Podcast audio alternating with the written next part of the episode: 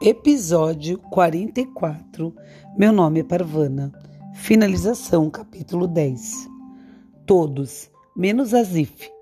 Ele levou para Parvana um prato de nã, grãos de bico, uma caneca de chá e cobriu seus ombros com uma manta. Eu nunca gostei de Noria. Foi só o que lhe disse. E bastou.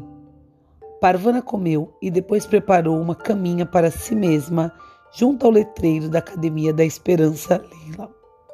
Era bom tornar a dormir sobre as estrelas. Ela sabia dormir no chão. Um colchão era legal, mas não era necessário, desde que ela tivesse um cobertor. Parvana tornou a pensar em simplesmente partir. Ela poderia se tornar a menina selvagem do Afeganistão. As pessoas poderiam vê-la e então, num piscar de olhos, ela já teria ido embora. As lendas iriam pipocar. A menina selvagem esteve aqui na noite passada, diriam. Uma das galinhas de Nasir desapareceu. A menina selvagem tirou água de nosso poço. Vamos ter muita sorte este ano. Anos se passariam. Ela iria se tornar a mulher selvagem do Afeganistão, depois a velha selvagem do Afeganistão.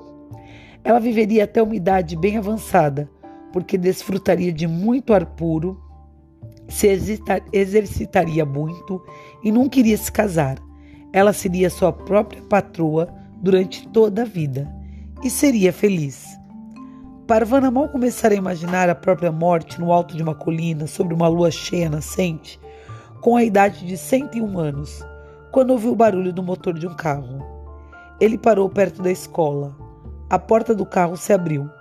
Então uma coisa passou voando por cima do muro da escola e foi cair junto aos pés de Parvana.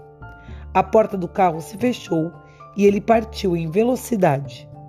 Toda a cena já tinha se passado antes que Parvana reagisse e fosse chamar o seu Farrir, que estava dormindo em sua salinha junto ao portão.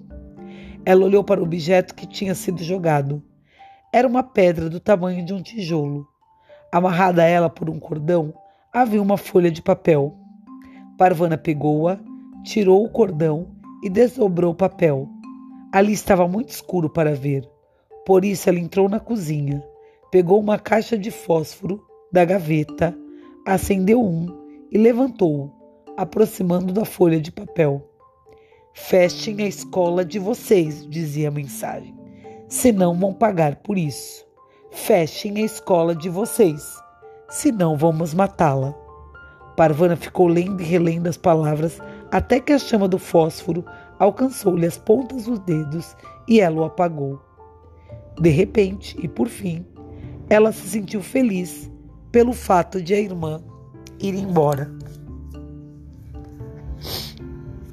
O que, que vocês acham que incentivou a Parvana a ter essa felicidade?